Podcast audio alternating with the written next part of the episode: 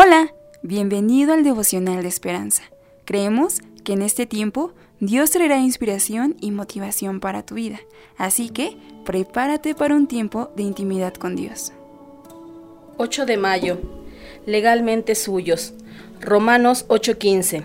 Habéis recibido el espíritu de adopción.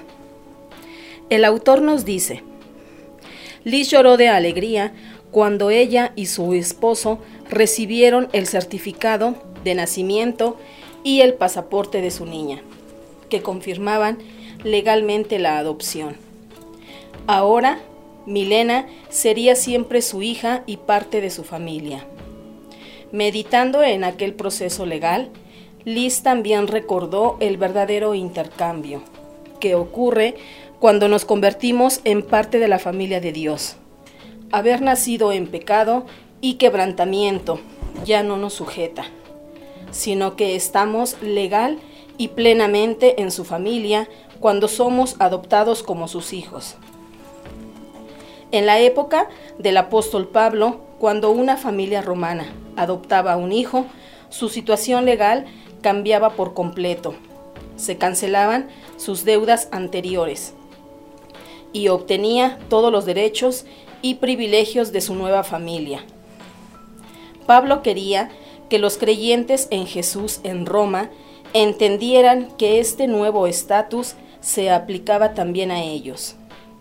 Ya no estaban sujetos al pecado y la condenación, sino que vivían conforme al Espíritu. Y al ser guiados por Él, eran adoptados como hijos de Dios. Ahora eran ciudadanos del cielo. Si hemos aceptado a Jesús como nuestro Salvador, somos hijos de Dios, herederos de su reino y unidos con Cristo.